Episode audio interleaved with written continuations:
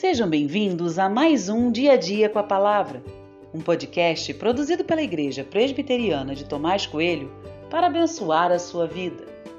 O título de hoje é Qual é a sua parte?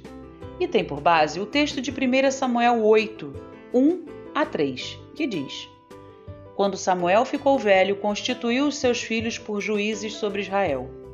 O primogênito se chamava Joel e o segundo se chamava Abias eles foram juízes em Berseba.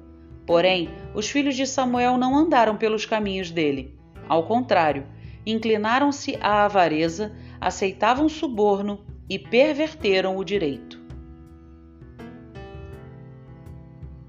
Samuel foi um grande homem de Deus. Seu nascimento aponta para uma mãe comprometida com Deus e por isso, desde pequeno, Samuel viveu na casa do Senhor ouvindo a palavra de Deus. Sua primeira experiência com Deus aconteceu quando ele ainda era uma criança.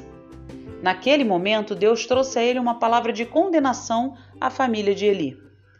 O que conhecemos de Samuel nas páginas seguintes apontam para um homem comprometido com Deus e um líder respeitado entre o povo.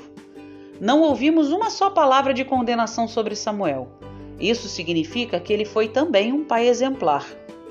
Independente de quem foi Samuel, a Bíblia nos diz que seus filhos não seguiram os mesmos caminhos. Antes se tornaram corruptos. Parece tão óbvio pensar que os filhos de Samuel seriam um exemplo ao povo. Afinal, Samuel foi um exemplo.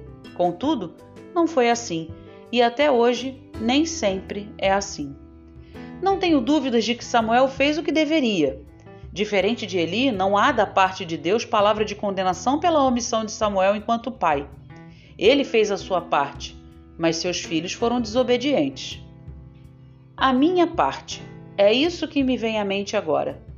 Por melhor que eu faça, não posso responder pelos outros, mas só pela minha parte.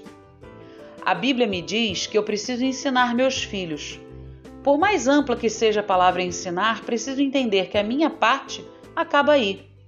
Preciso entender que existem decisões e atitudes que competem aos meus filhos tomarem, não a mim faça a sua parte com excelência, glorifique a Deus com suas atitudes. Mas também lembre-se: as pessoas são responsáveis por suas atitudes. Cada um responderá por sua parte. Dê o seu melhor para a glória de Deus. Essa é a sua parte.